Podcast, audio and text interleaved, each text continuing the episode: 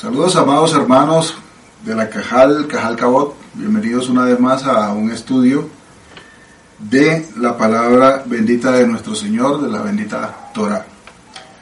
Hoy vamos a mirar un poco acerca de eh, un personaje, de hecho varios personajes, que se encuentran en el libro de Números, en el capítulo 22. Vamos a ver este capítulo, solamente el capítulo 22, eh, para hacer un, una introducción a lo que a lo que este libro de, de números en esta porción bíblica nos quiere enseñar, lo que nuestro Padre Celestial nos quiere traer, que es bastante importante, bastante sustancioso, porque hay mucha, mucha información. Y solo en este capítulo, pues vamos a ver varios personajes, como lo había dicho, y algunas cositas interesantes que deben ser parte de, nuestras vidas para tenerlo siempre presente, porque es una enseñanza bastante interesante la que está eh, plasmada en este capítulo. Entonces, eh, vamos a hablar específicamente de Balaam, ¿cierto? De Balak también, y de otro personaje que es eh, la asna o un burro o una burra, y el ángel del Señor. Son los personajes que en este capítulo aparecen en medio de otros, pero que estos tienen mucha relevancia en las cosas que acá se describen. Entonces, para comenzar, veamos eh, quién era Balak. De pronto algunos de los asistentes saben o podría decir quién era Balak. Un rey. ¿Un rey? ¿Un rey de qué? Era el rey de los moabitas. Y ese era un pueblo enemigo de Israel, ¿cierto? Entonces, en este pasaje ya los israelitas eh, llegan y acampan cerca de, eh, cerca de las estepas, o más bien en las estepas de Moab, cerca de lo que es el reinado, ¿no? Eso fue ya, habían cruzado el río, estaban al otro lado del Jordán, a la altura de Jericó. Y aquí sucede algo con este rey Balak. Resulta que, como ya Israel venía con muchas conquistas, había eh, de la mano del Eterno había logrado muchas conquistas y había hecho varios estragos a los pueblos circundantes. Eh, Balak, este rey, se aterroriza cuando se entera de todo lo que había hecho eh, el pueblo de Israel, todo lo que había logrado. Para una referencia de esto que estoy diciendo, lo podemos ver en Josué 10, donde, donde se menciona este, este hecho de lo que había logrado el pueblo de Israel.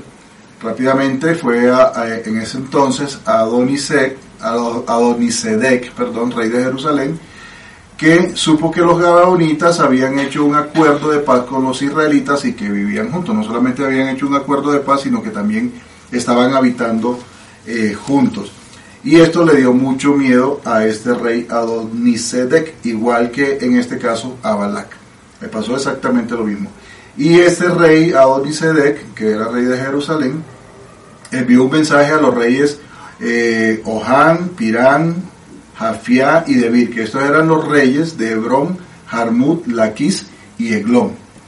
El mensaje que este rey envió decía, los Gabaonitas han hecho un acuerdo de paz con Josué y los israelitas.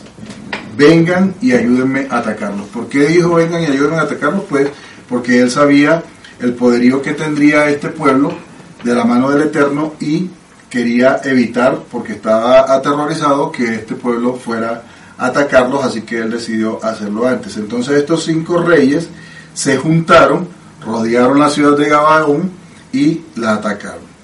En ese momento, pues los gabaonitas enviaron un mensaje a Josué y le dijeron, el mensaje era, vengan enseguida a ayudarnos, porque los reyes amorreos que, viven en los cerros se han unido y nos están atacando. Entonces, eh, ese fue el mensaje y le dicen, por favor, no nos abandonen, sálvennos. ¿Qué fue lo que hizo Josué en ese momento? Pues atendió a ese llamado y salió de Gilgal con todo su ejército, incluyendo sus mejores tropas. Y antes de salir, eh, Dios, o sea, el Eterno le había dicho a Josué, vayan sin miedo, porque yo les daré la victoria, no quedará vivo ninguno de ellos. Así que así fue, le dio la victoria eh, y adicionalmente pues capturaron y dieron muerte a los cinco reyes amorreos, al igual que eh, conquistaron mucho más territorio amorreo. Por eso Balak en este momento pues sentía, se sentía atemorizado. En realidad no estaba solamente atemorizado, estaba era aterrorizado, como dice la escritura. Y en cierto sentido, pues él tenía toda la razón, eh, lógicamente, para tener ese temor. Esto nos enseña a nosotros que, que, pues nosotros como pueblo del Eterno no debemos tener miedo. Realmente, si, si alguien debe tener miedo, son los que son nuestros enemigos y no precisamente nosotros como israelitas, porque tenemos algo que ellos no tienen. ¿A qué se les ocurre que tengamos nosotros que ellos no tienen? Pues la de Dios. La bendición del Eterno, ¿qué más? A nuestro Dios, el Eterno. Los pactos. Los pactos, el Ruach, ¿cierto? Entonces, todas estas cosas realmente debemos nosotros tener hoy en día la seguridad de que tenemos estas cosas y que por ello no debemos sentir miedo. De hecho, el temor a los animales, porque el miedo actúa de una forma y es que engrandece todo. Acuérdense, por ejemplo, de un ejemplo de lo que sucede cuando hay miedo. Los dos espías, por ejemplo, ¿cómo se vieron ellos? ¿Cómo dicen que se, que se veían? Pequeños. Como, cucarachas, Como langostas, como, como insectos. Insectos. ¿sí? ¿Y por qué fue? Por el miedo. Pero hubo dos de estos hombres israelitas, dos de estos espías que no lo vieron así. ¿Por qué? Dice la escritura cuando lo estudiamos que ellos sí tenían confianza en que el Eterno podría darles la victoria. Entonces esto fue algo que a nosotros debió habernos dejado esa enseñanza. No debemos tener miedo a las cosas, ¿sí? Y mucho menos a los animales. Hay, hay personas que tienen miedo a los animales. Ve un animalito una arañita y dicen, no, es gigante, es enorme. Cuando en realidad era, pero solo por qué? Por el temor, por el miedo. Debemos ser un pueblo temeroso. Debemos estar confiados siempre en nuestro Mashiach, en nuestro Señor y en nuestro Creador, porque realmente eh, debemos ser así como lo estamos viendo acá. Entonces Balak realmente eh, tenía ese, ese terror, estaba totalmente aterrorizado por el pueblo eh, israelita que estaba allí. Eh, pero una cosa importante es que si Balak hubiese conocido la palabra de Dios, ¿cierto? No hubiese tenido que atemorizarse. ¿Por qué? ¿Por qué no tenía que atemorizarse Balak? Porque anteriormente, en Deuteronomio 2.9, el Eterno dijo, no molestes a Moab, ni te empeñes con ellos en guerra, porque yo no te daré posesión de su tierra. Es decir, Israel eh, se había, eh, había acampado cerca de sus tierras, pero no había ninguna intención de tomar sus tierras. Sin embargo, este hombre, pues de- por el terror que sentía, pensó que eso iba a pasar y empezó a fraguar todo un, un eh, plan para atacar a Israel. Entonces, ¿cómo lo iba a hacer? Pues este señor, este rey, no lo pensó hacer de manera militar, sino que empezó teniendo en cuenta lo que ya él sabía, que era lo que sabía que el Eterno estaba con ellos. ¿sí? ¿Qué quería él hacer? Atacar era por ese lado, por la espiritualidad. ¿Cómo pensaba hacerlo? Pues resulta que aquí en las escrituras, cuando estábamos mirando eh, la, la, escritura, aparece un personaje que no se había mencionado antes. Y este es Balán, ¿sí? O también como se menciona es Bilán, ¿sí? Repentinamente aparece aquí en este libro y a pesar de que él no era un israelita, tenía conocimiento del Eterno. Eh, se puede comparar como la situación con Melquisedec, por ejemplo, en Génesis o en Bereshit 14, 18, ¿cierto? Porque pues es un personaje que simplemente aparece de un momento a otro, pero no hay mayor información, incluso como Yetro. ¿Quién, quién recuerda quién era Yetro? El suegro de Moisés. El suegro de Moisés, correcto, en Éxodo 18. ¿Cierto? No eran israelitas, pero tenían conocimiento del Dios verdadero. Entonces este Balak, eh, resulta que tenía, Ba- perdón, no, Balak. Balak tenía mucho, eh, mucha fe, mucho convencimiento, mucha creencia de que este Balaam era un, digamos, un encantador, un brujo, un adivinador, que podía maldecir o que podía bendecir. O sea, lo que hacía el hombre era que si maldecía algo, quedaba maldito y si bendecía algo, quedaba bendito. Resulta que pues lo que hace Balak en este caso entonces es eh, mandarle a unas personas a Balaam para que lo convencieran de que fuera a maldecir al pueblo de Israel. Los mandó entonces a varios hombres con unas dádivas, ¿sí? Porque pues allí empezamos a ver que este señor Balaam tenía una un, un precio para hacer estas cosas. Por eso pues ya lo conocían y por eso envió Balak unos mensajeros con unas dádivas. Entonces, eh, ellos lo que querían hacer realmente, o lo que quería hacer Balak en este caso era cortar esa fuente, o sea, maldecir al pueblo y cortar esa espiritualidad, ese, digamos, esa, esa potencia o esa ventaja que tenía el pueblo de Israel con respecto a ellos, porque contaban con el Eterno. Entonces quería maldecirlo. Cuando estos señores llegan a la casa de Balaam y le hacen el ofrecimiento, pues si Balak tenía conocimiento del Eterno, que era lo primero que tenía que hacer ante una propuesta de esta? Orarle. Haber dicho que no, porque si él conoce al Eterno, debía entender que Israel era el pueblo escogido del Eterno. No estar titubeando, ¿no? Sí, no estar titubeando, pero ¿qué fue lo que hizo en cambio? Les dijo, coqueteando con el pecado, ¿qué fue lo que les dijo? Bueno, quédense esta noche aquí, ¿sí? mientras yo consulto con el Eterno, a ver qué me dice él. Entonces, sí había como temor en él, ¿sí? pero también había un deseo de hacer esto otro. ¿Por qué? ¿Por qué quería hacerlo? Codicia. por la codicia, porque se le estaba ofreciendo una dádiva. Entonces, sin embargo, pues él, él sí lo hace, ¿no? Eh, ya había hecho prácticamente un compromiso cuando invitó a esos hombres a quedarse ahí. Ya les había dicho, bueno, quédense y miremos y en la mañana yo les digo a ver cómo van las cosas. Pero desde luego ya nosotros lo estamos viendo con esta óptica porque conocemos un poco de esta historia, pero era totalmente incorrecto, porque se sabía que eh, era el pueblo del Eterno y que obviamente esa bendición o esa maldición que, que iba a consultar él con el Eterno para decirle si podía o no maldecir al pueblo de Israel, pues obviamente era lógico que le iba a decir que no. Sin embargo, pues él les dijo, bueno, quédense un ratico y miramos a ver qué, pasa. Entonces aquí miramos varias cosas de, de, de esto, ¿no? En primer lugar, que era obvio, incorrecto. En segundo lugar, se revela el corazón de Balán de una forma clara de a dónde estaba inclinado su corazón. En este caso, pues obviamente a las ganancias. Y comienza en este caso un curso peligroso para la vida de Balán. Vamos a ver a través de la historia que, que, que podamos ver en este capítulo hoy eh, a qué se refiere esto. Entonces, aquí se convierte Balán en un profeta de alquiler. ¿Por qué? Porque pues se le paga por sus servicios.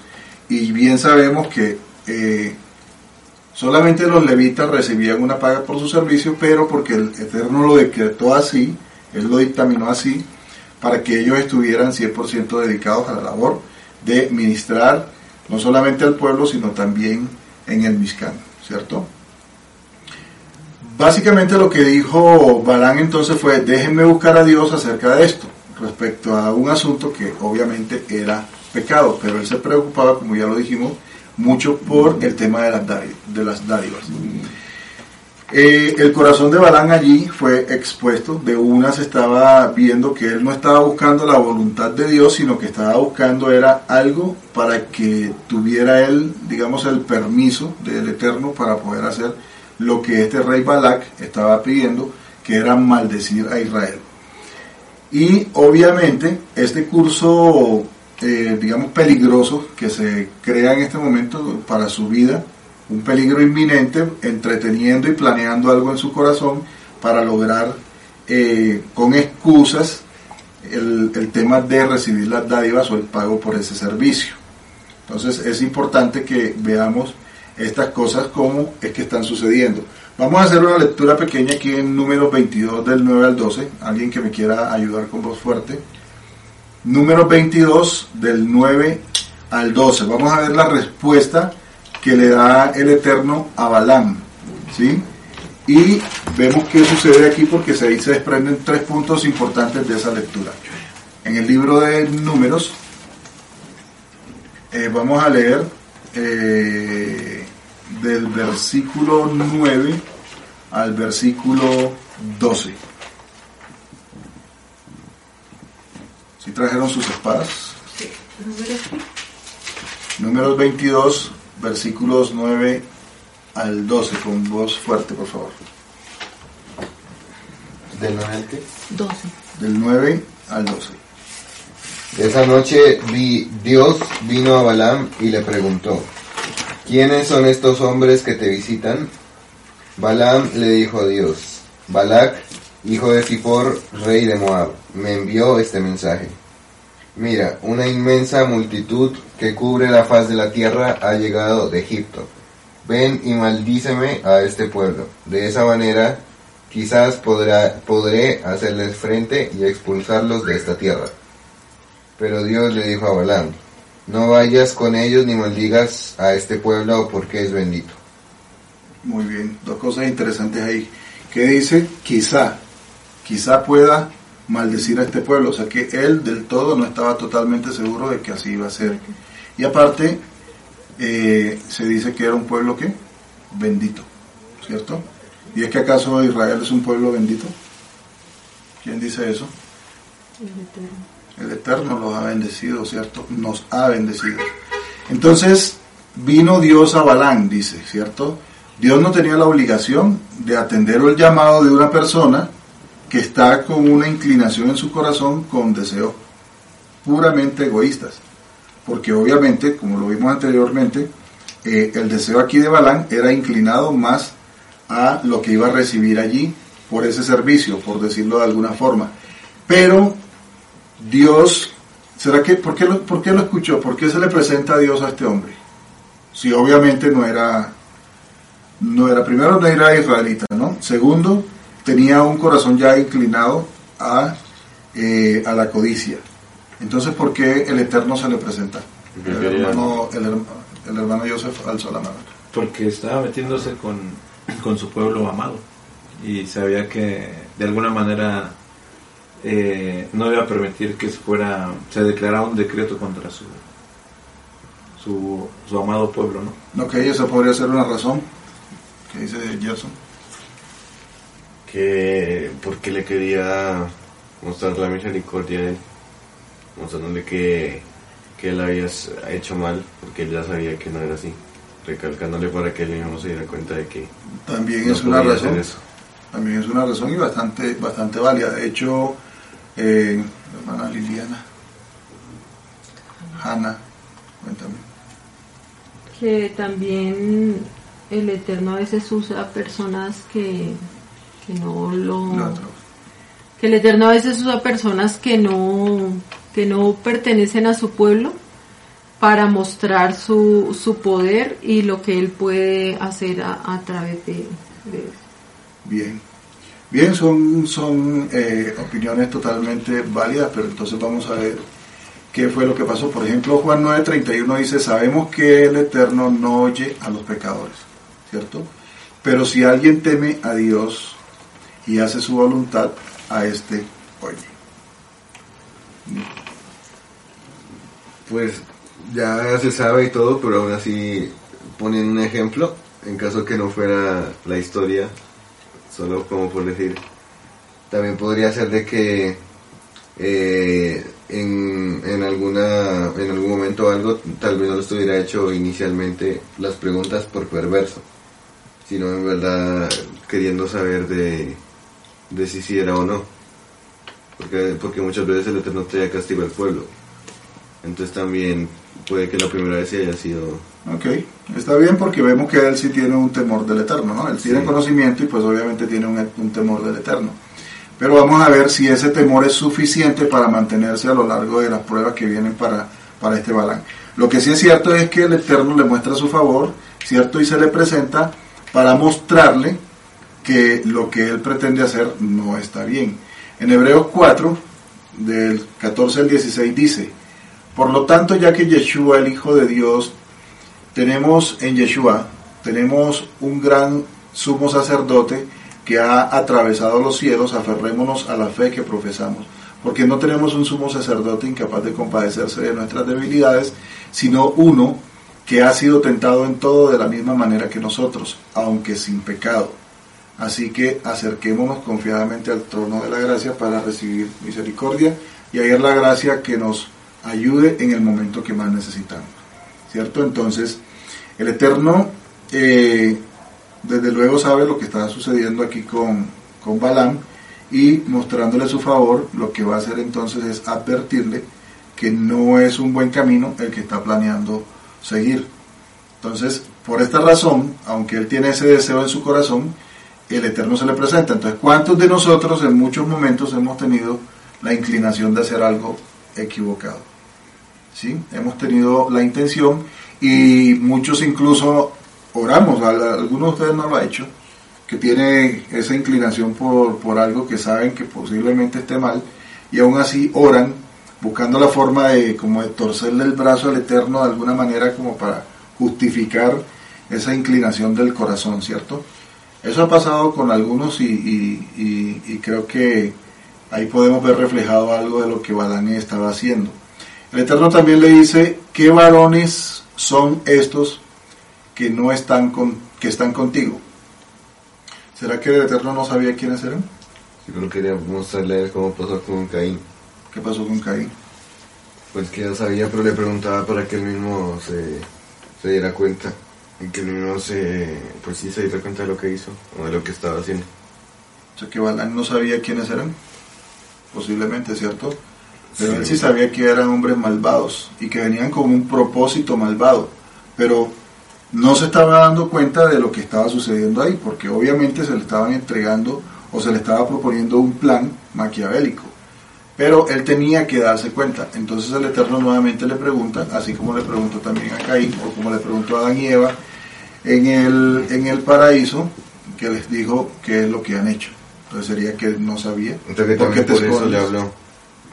Por eso también le respondió a Adán, para que se diera cuenta. Correcto. Y que él mismo pudiera Es un acto de el favor del Eterno sobre nosotros.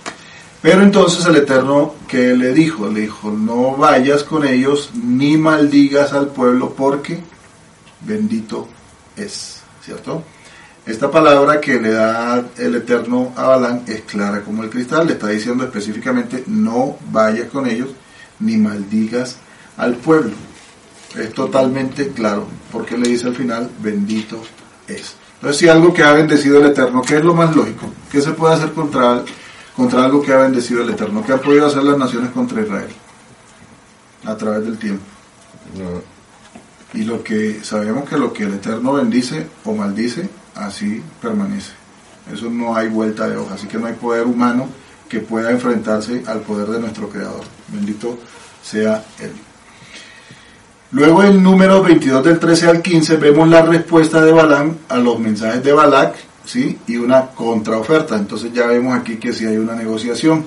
Yo voy a pedir que lo lea eh, alguien más, eh, eh, Joseph, números 22, versículos 13, 14 y 15.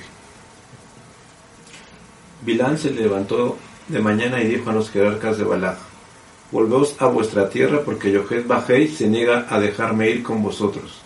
Y los jerarcas de Moab se levantaron y fueron a Balac y le dijeron, Bilán se negó a venir con nosotros. Ok. ¿El 15? Sí, el 15 también. Pero Balac continuó enviando emisarios más numerosos y honorables que aquellos otros. Ok. Entonces vemos qué pasa ahí, ¿cierto? Primero, dice que, eh, que se levantó y les dijo a los gobernantes que se fueran, que regresaran a su tierra, que pero fíjense cómo le dice. Dice, Yahvé no me quiere dejar ir con ustedes. ¿Qué ven ustedes en esa respuesta? Está muy claro. ¿Qué es lo que está diciendo Balán? O sea, si por mí fuera, yo iría. Pero el Señor no me deja es como un niño regañado. Ah, yo quisiera, pero es que pues el Eterno no me deja. ¿Mm? Ante esto, ¿qué hace entonces Balak? ¿Mm? Le manda una contraoferta, pero veamos un poco más acerca de esa respuesta, ¿cierto? Nos podemos imaginar ahí a Balak, eh, a Balán, perdón, diciendo ahí todo como medio triste, eso, ay sí, yo quisiera ir, pero, pero es que el Eterno no me deja, sí, o sea, cómo me gustaría ganar esa platica, pero, pero no, no, Dios no quiere que haga esto, entonces, ni modos, ni modos. Entonces, eh, volvió Balak y ahora invita, dice que les envía unas personas más prominentes. ¿Eso qué quiere decir? Que tenían que más parnasá, ¿cierto? Tenían más platica y había más...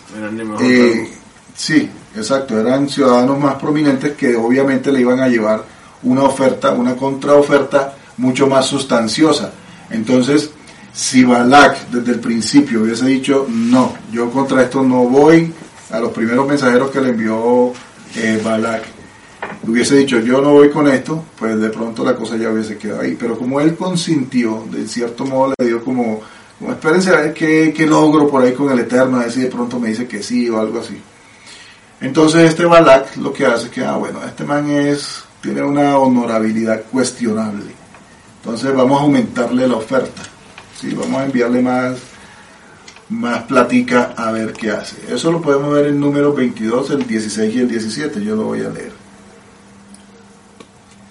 Eh, mm, Balak envió entonces a los gobernantes más numerosos y distinguidos que los primeros, quienes fueron y le dijeron a Balán, este es, esto es lo que dice Balak, hijo de Zippor, no permitas que nada te impida venir a verme, porque yo te recompensaré con creces y haré todo lo que tú me pidas. Te ruego vengas y maldigas por mí a este pueblo. Entonces imagínate, o sea, le dice, te recompensaré con creces y haré todo lo que tú me pidas. Entonces, para una persona que es codiciosa, eso es una gran tentación, ¿cierto? Entonces, vamos a ver qué hizo Balak. Porque, ¿qué creen ustedes que hizo? Pues ya sabemos. Pues ya sabemos, dice Gerson. Bueno, vamos a ver. Se negó, ¿no? Pues es que que esto le daremos leyendo entonces ya. Ah, es que ahora la tentación regresó, pero mucho más fuerte, ¿no? Entonces, ¿será que sí se negó rotundamente y dijo, no, yo definitivamente con eso no voy? No. ¿Mm? Vamos a leer el, el 18 y el 19 que pasó. Pero Balán le respondió. Fíjense lo que le responde, esto es interesantísimo, porque aquí hay una, un pensamiento maquiavélico, ¿sí? Le dice, aún si Balak me diera su palacio lleno de oro y de plata, yo no podría hacer nada grande ni pequeño, sino ajustarme al mandamiento del Señor mi Dios. ¿Mm? Y en el 19, ustedes también pueden alojarse o quedarse, hospedarse aquí esta noche, mientras yo averiguo si el Señor quiere decirme alguna cosa diferente. Si quieren, pues quédense y miremos. ¿sí? Pero él está haciendo algo ahí maquiavélico, ¿por qué? Porque él está poniendo como, una, como un precio, un precio más, más elevado. Un palacio lleno de oro y de plata. Y dice, yo, yo, yo lo hago, como quien dice, sigue parafraseando, yo lo hago, pero no podría hacer nada diferente a lo que el Eterno diga. ¿Sí? Más o menos era lo que él estaba tratando de decir así de forma camuflada. Pero Esto, lo, esto nada más imagínense la expresión de Balak en ese momento, diciéndolo así como de una forma, como con melancolía, así como muy, muy maquiavélico, pero a la vez bastante, eh, digamos que, ¿cómo que dice acá? Soterrado, así como muy, o sea, yo, yo lo haría, pero no sé, no, no podría llegar tan lejos sino lo que el Señor permitiera. Pero con una, una casa llena de plata y oro, pues la cosa de pronto se podría hacer. Pero bueno, vamos a ver qué me dice el Eterno. Quédense aquí esta noche y yo le consulto. Pero si ya el Eterno le dijo una vez que no lo hiciera, si ya le dijo que no está bien, ¿qué tenía que hacer él? Pues nada, aferrarse a eso que el Eterno le dijo. O sea, es que, no sé, este, este personaje es bien extraño porque ¿quién se pone en contra del Eterno? O sea, alguien que no, de verdad es muy terco o muy tonto. Muy tonto. ¿Sí? Entonces, ustedes pueden quedarse aquí esta noche. ¿Había realmente necesidad de que le dijera, oiga, quédense aquí otro día? No, de verdad, de ninguna forma. Si ya sabía cuál era la, la voluntad del Eterno, no había absolutamente nada que hacer. Eso, eso de que, déjenme, yo le consulto un momentico a, al Eterno y ya miramos. Eso se ve tan espiritual, ¿cierto? Una persona que, que está, ma- está maquinando algo, pero sin embargo se muestra muy espiritual. Déjenme yo consulto, a ver. Yo consulto al Eterno y, y, y ahí les doy, eso lo ve uno como en los, en los, brujos, ¿no? Es lo que cuando va alguien a un tema de brujería, que es lo que encuentra ya el, Sagrado Rostro, San no sé qué, San este, San aquel. Entonces tienen una fachada de, de santidad y la gente que va allá, pues obviamente ve eso como si fuera algo bueno, ¿sí? Pero detrás de eso hay escondido realmente una, un tema oscuro, una mano negra que es la que sustenta eso y que ya sabemos que son los, ¿cómo se llaman? Chelines, demonios. los demonios, los chelines, ¿cierto?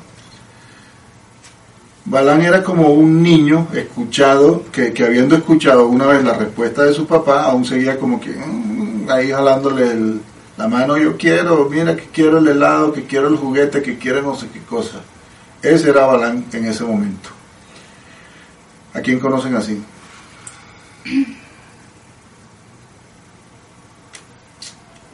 Bueno. Listo, entonces, ¿qué sucedió? Vamos a ver en, en los versículos 20 y 21, donde el Eterno le permite a Balaam ir con los mensajeros de Balac. Voy a leerlo. Aquella noche, el Eterno se le apareció a Balaam y le dijo, ya que estos hombres han venido a llamarte, ve con ellos, pero solo harás lo que yo te ordene. En el 21, Balán se levantó por la mañana, ensilló su burra y partió con los gobernantes de Moab. Pero entonces aquí, ¿qué pasa? Porque pues el Eterno le dice, levántate y ve con ellos. Y luego no le había dicho antes que no fuera. Y entonces, ¿qué pasó ahí? ¿Será que se lo dijo en tono bravo, molesto? Pues ahí no dice que se, que se encendió la ira del Eterno. Irónico.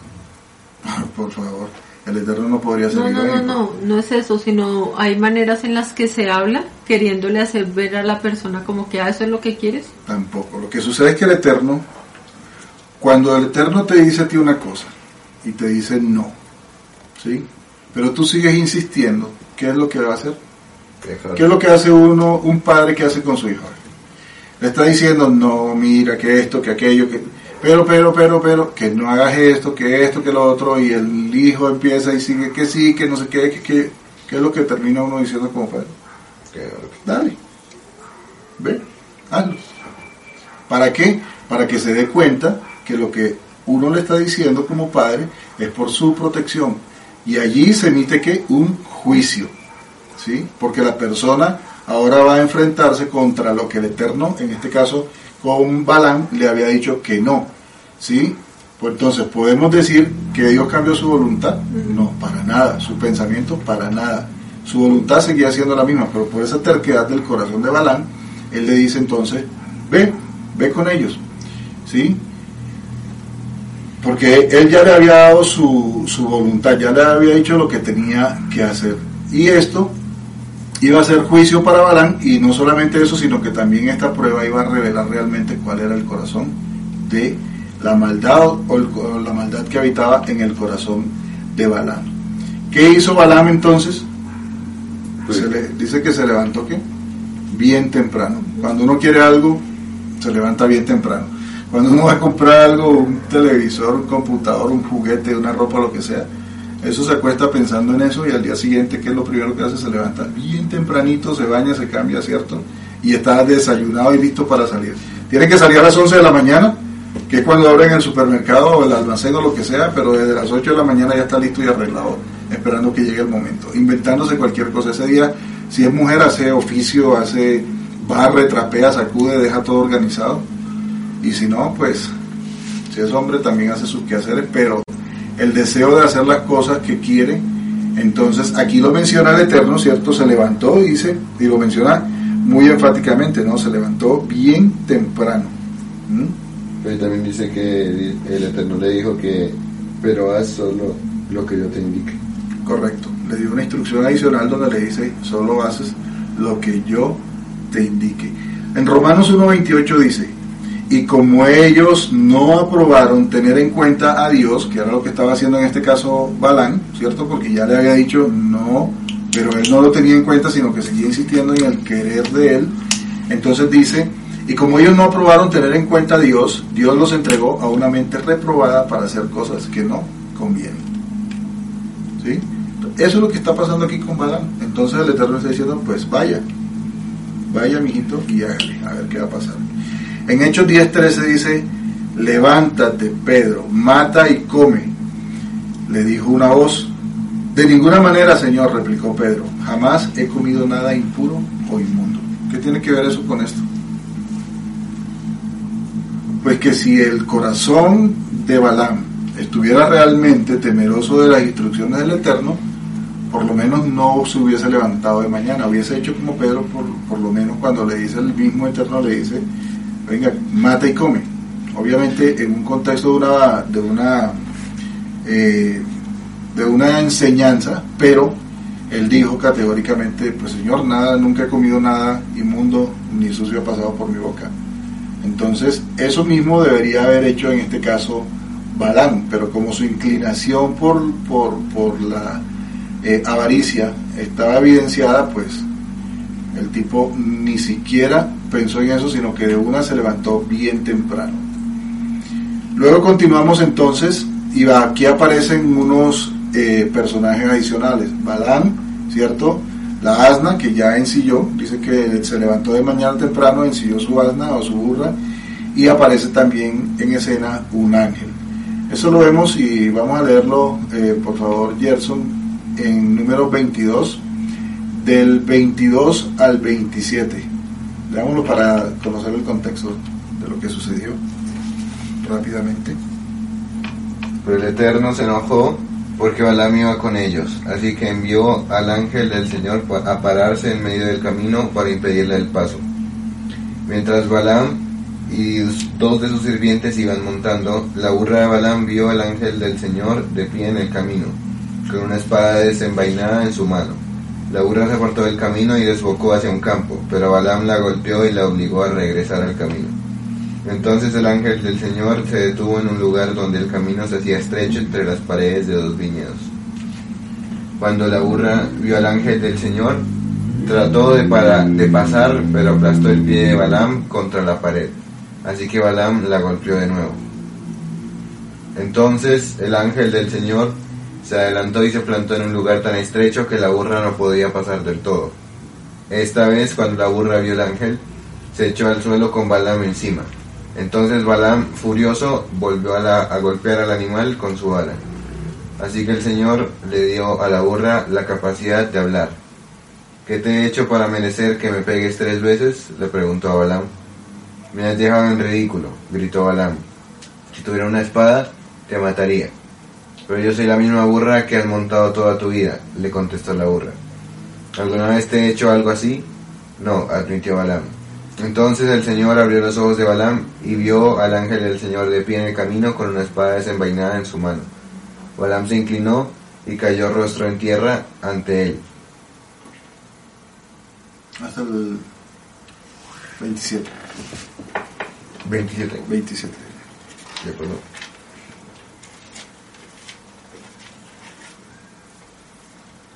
Dejémoslo hasta ahí. ¿Qué pasó aquí? Dice que la ira del Señor se encendió.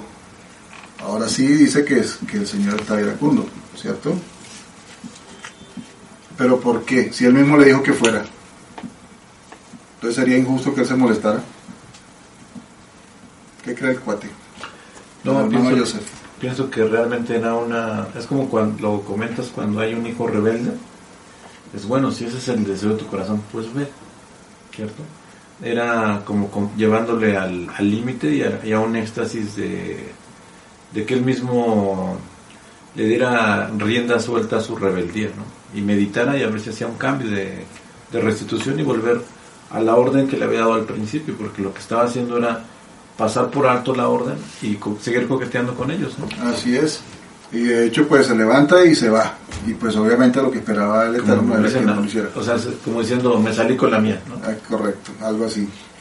Y pues algunos podrían pensar que esto es injusto porque pues el Eterno le dijo que fuera, pero pues obviamente era poner de manifiesto, ¿sí? Que el corazón de Balán no estaba bien, ¿sí? Porque ya el Eterno le había dicho anteriormente que no lo hiciera. Entonces Dios tenía, o el Eterno tenía toda la razón de estar molesto, ¿cierto? Ahora, sucede aquí una cosa y es que él va en su burrito y este burrito es el que ve al ángel del Eterno. O sea que este burro era más perceptivo espiritualmente que Balaam.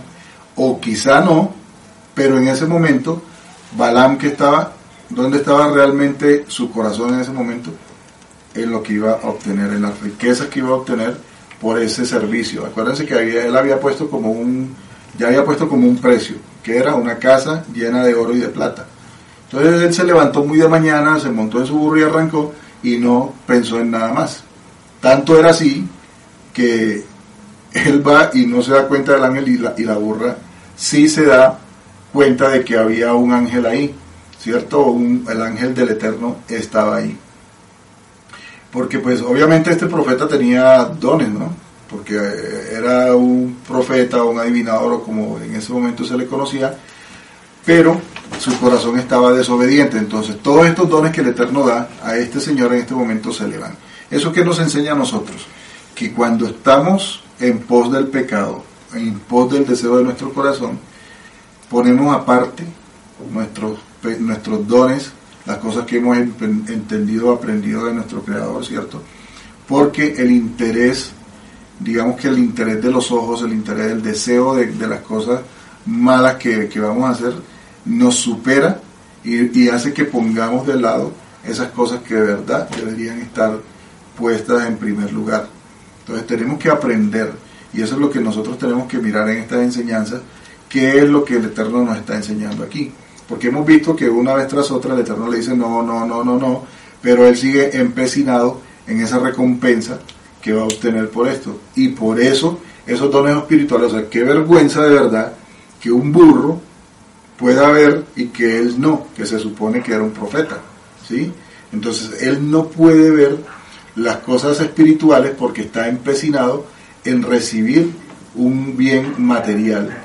De verdad que cuántos de nosotros en algún momento hemos pasado por eso.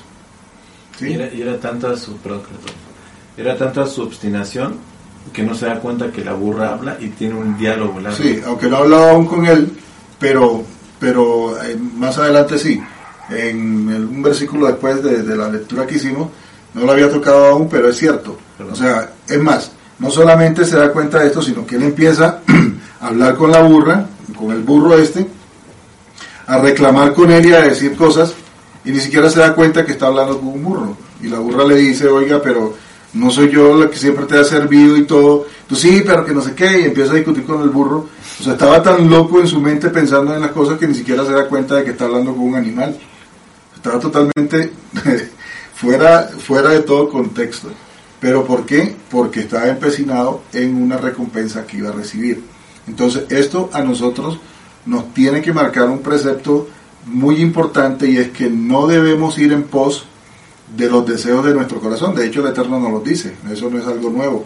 ¿sí? No vayas en pos de, lo que tus ojos desean, ¿cierto? De lo, que, de, de lo que la carne te pide, de lo que tu alma se inclina a veces, tu corazón, porque es traicionero, se inclina por cosas que nosotros sabemos que están mal.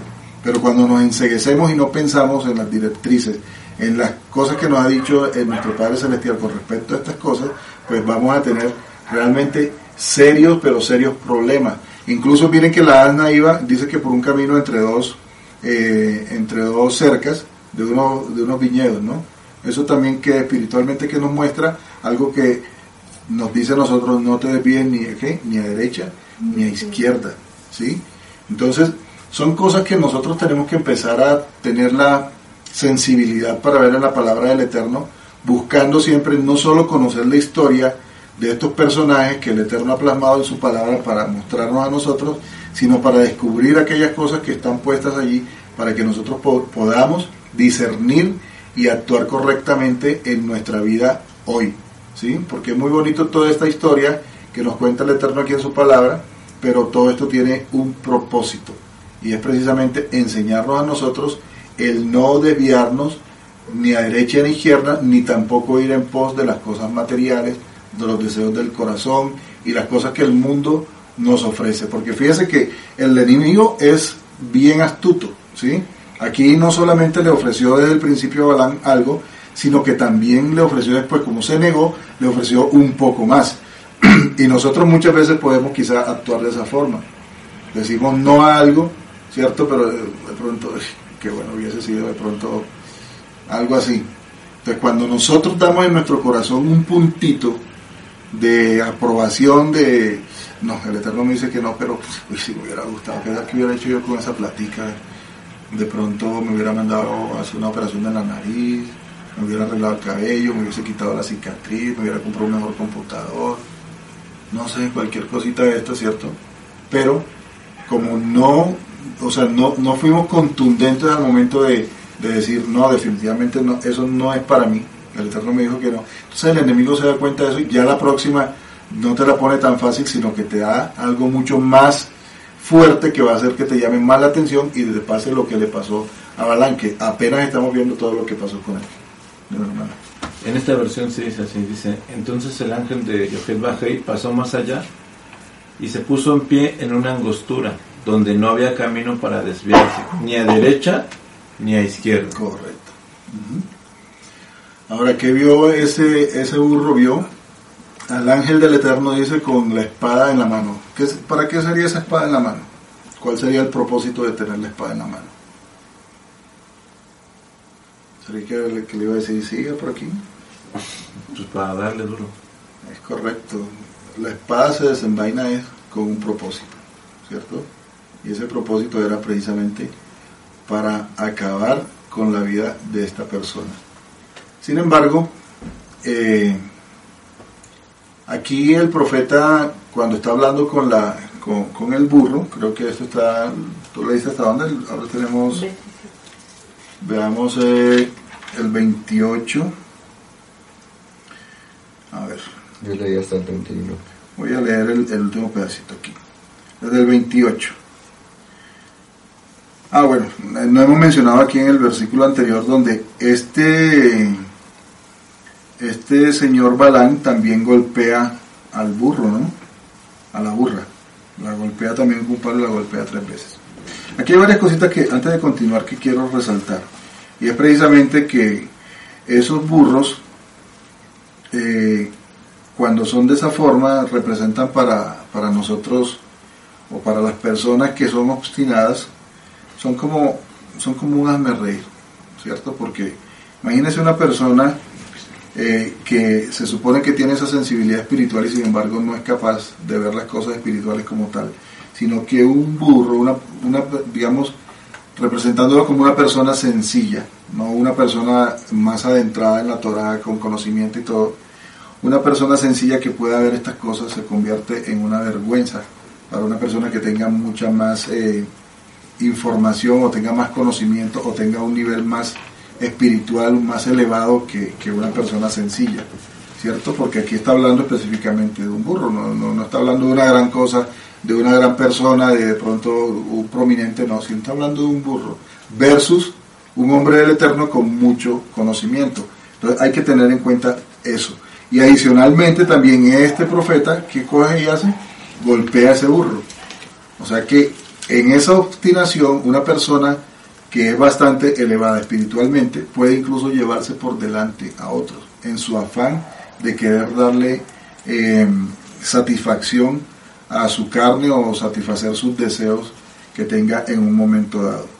El versículo 28 dice entonces, pero el Señor hizo hablar a la burra y ella le dijo a Balán, ¿Se puede saber qué te he hecho para que me hayas pegado tres veces? Balán le respondió, te has venido burlando de mí. Si tuviera, si hubiera tenido una espada en la mano, te habría matado de inmediato. La burra le contestó a Balán, ¿acaso no soy yo, acaso no soy la burra sobre la que siempre te has montado hasta el día de hoy? ¿Alguna vez te hice algo así? No, respondió Balán.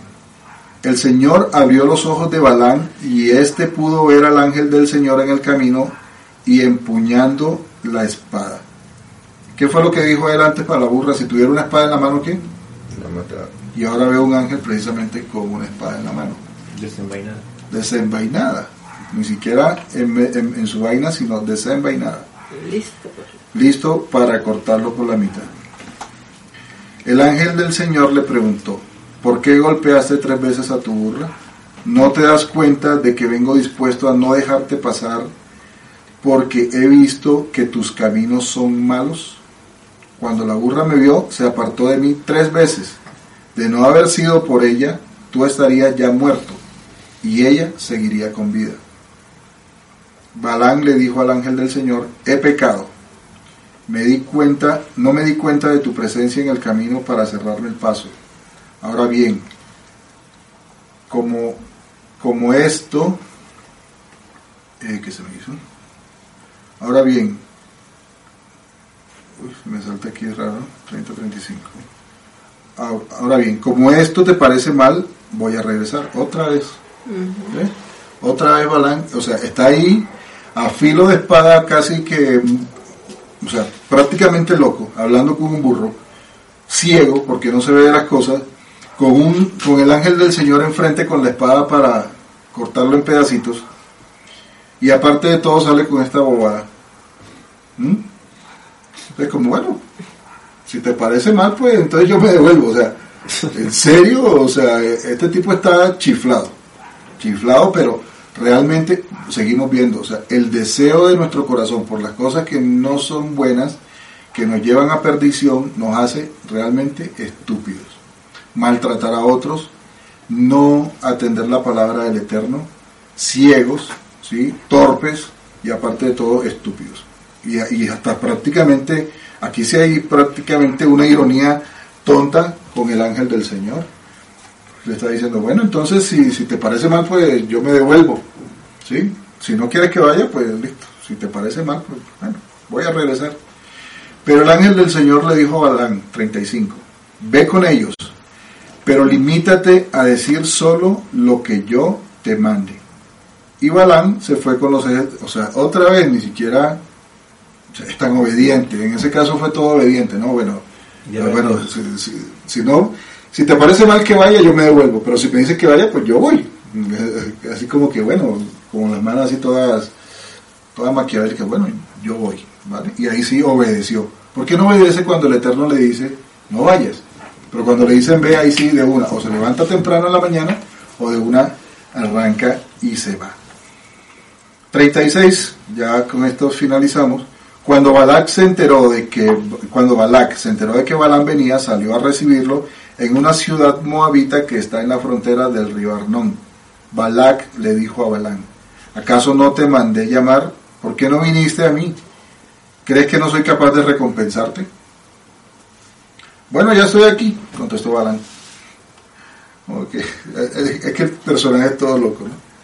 Como quien dice, bueno, ¿por qué me dice ya, ya estoy aquí, ya qué? ¿Sí? O sea, es todo chistoso el hombre. Bueno, ya estoy aquí, contestó Balán. Solo que no podré decir nada que Dios no ponga en mi boca. ¿Mm? O sea, ahí se está escudando. O sea, yo vengo, voy a hacer lo que tú me digas, me vas a dar mi plática, mi hora y todo lo demás, pero no voy a poder decir nada que el Eterno no haya puesto en mi boca. De allí se fueron Balán y Balac a Kirat Husot. Balac ofreció en sacrificio, en sacrificio vacas y ovejas y las compartió con Balán y los gobernantes que estaban con él. A la mañana siguiente, Balac llevó a Balán a Bamot Baal, desde donde Balán pudo ver parte del campamento israelita. Es decir, solamente vio una parte, ¿cierto? Entonces, hay cosas interesantes allí que, que es necesario que- que veamos, ¿cierto? Cuando Balak le dice aquí al ángel, en el 34 le dice, he pecado, ¿sí? también parece muy humilde, pero como lo habíamos dicho, realmente estaba todo irónico porque le dijo, bueno, si te parece mal, yo me devuelvo, ¿sí? Miren lo que dice segunda de Pedro 2.15. Dice, han dejado el camino recto y se han extraviado siguiendo el camino de Balaam, hijo de Beor, el cual amó el premio de la maldad y fue reprendido por su iniquidad, pues una muda bestia de carga, hablando con voz de hombre, refrenó la locura del profeta. Estaba loco. Estas son fuentes sin agua y nubes empujadas por la tormenta, para los cuales la más densa oscuridad está reservada para siempre. Entonces, el hecho de estar en contra de la voluntad del Eterno, aún a sabiendas de qué es lo que Él quiere, fíjese cuál es eh, lo que le espera, una densa oscuridad para siempre. La raíz del pecado de Balán era el amor por el dinero, eso lo podemos ver en Judas 11, no capítulo 11 porque Judas solo tiene un capítulo, en el versículo 11, donde lo llama que es el error de Balán. Eh, encontré un algo interesante con respecto a este tema del dinero y es como una anécdota más que, que una gran enseñanza, pero me parece interesante, la voy a leer. Un hombre distinguido estaba hablando con una mujer distinguida, ¿sí? Y le preguntó, el hombre a la mujer, le preguntó, ¿dormirías conmigo por un millón de dólares? ¿Qué creen que la mujer le contestó? Un millón de dólares. ¿Cuánto es un millón de dólares en pesos colombianos a fecha de hoy, 2021? Casi cuatro, ¿no? ¿A ¿Cuatro millón de dólares? Un millón de dólares. Uy, mucho. Un cuatro mil millones más o menos. ¿no? Es un montón de plata. ¿Qué haría uno con cuatro mil millones? Ahora estoy como Balán. ¿Qué haría uno con cuatro mil millones? Comprarse un montón de cosas. Aseguraría un montón de cosas. Pues la mujer le dijo, después que lo pensó un poco, le dijo, eh, sí, vale, lo haría. Dijo que lo haría por un millón de dólares. Después el mismo hombre le dijo a esta misma mujer, ¿dormirías conmigo por 50 dólares? Y la mujer se indignó toda y dijo, eh, ¿es que acaso piensa que soy alguna prostituta o algo así? El tipo le dijo, señora, ya hemos establecido que su merced es una prostituta. Ahora lo que estamos es regateando el precio. ¿Mm? ¿Por qué? Porque por un millón de dólares sí, pero por 50 dólares no. Entonces, esa misma actitud ha llevado a muchos, ¿cierto?, lejos de Yeshua, porque se han vendido por bienes, se han vendido por recompensas, se han vendido por cosas. Como ¿Quién? Como, sí, 3.782. perdón, 3.782. bueno, casi 4 mil, cuatro- cuatro mil millones, ¿no? Bastante plata. Pero realmente eh, eso le ha pasado a muchos que se han vendido. Cuando una persona, por ejemplo, se vende por, ni siquiera sin tanta plata, ni siquiera sin, sin pensar en tanta plata como un millón de dólares. Denme un ejemplo de una persona que ustedes conozcan que se haya vendido de esa forma. Bueno, no precisamente de prostituta, pero sí de, de una forma parecida. Piénsenlo. ¿Cuál podría ser una razón? Pero alguien de la Biblia. alguien que ustedes conozcan o que no conozcan pero posiblemente que haya hecho algo así hoy en día es muy común ¿Mm? una persona que haya dejado de guardar un Shabbat por un trabajo es alguien que se ha vendido por un bien y ha puesto a un lado a nuestro creador ha puesto al lado a Yeshua cuando yo dejo ¿sí? de guardar un Shabbat porque hay un trabajo que me va a dar una recompensa yo me estoy vendiendo como una prostituta y estoy dejando a mi Señor, a mi Creador, lo estoy dejando a un lado. Le estoy diciendo, ¿sabes qué? Muy bonito el Shabbat, muy bonito guardar un día de descanso, pero pues yo necesito esa platica. Yo voy lo hago y después regreso. Eso, mi hermano, no está bien. Ante los ojos del Creador no está bien. Ahí estaba el ángel del Eterno, ¿cierto? Frente a Balaam, dispuesto con su espada a darle fin a su vida. porque él estaba vendiéndose a un bien que realmente, incluso el Eterno nos dice, no cosechen riquezas aquí donde el hollín y la polilla, ¿cierto? Corrompen, más bien hagan riquezas en el reino donde hay eh, riquezas eternas. Entonces, mis hermanos, es importante que estas enseñanzas que vemos hoy, eh, con, este, con este solo capítulo de, de, números, donde vemos este inicio de, una, de un caminar de Balaam, quien más adelante vamos a verle un final por esta inclinación que tiene por las riquezas, poniendo de lado la voluntad de nuestro Creador. Veamos en qué termina después, pero por hoy dejemos aquí, pero mediten en ello.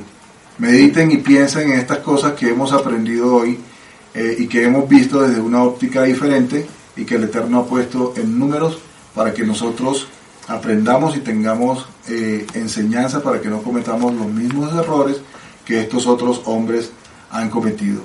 Que el Eterno los bendiga, que les dé un buen día de descanso y los esperamos entonces en una próxima eh, eh, charla acerca de estas cosas interesantes que nos muestra el Eterno en su bendita Torah. El Eterno los bendiga y que tengan un feliz descanso.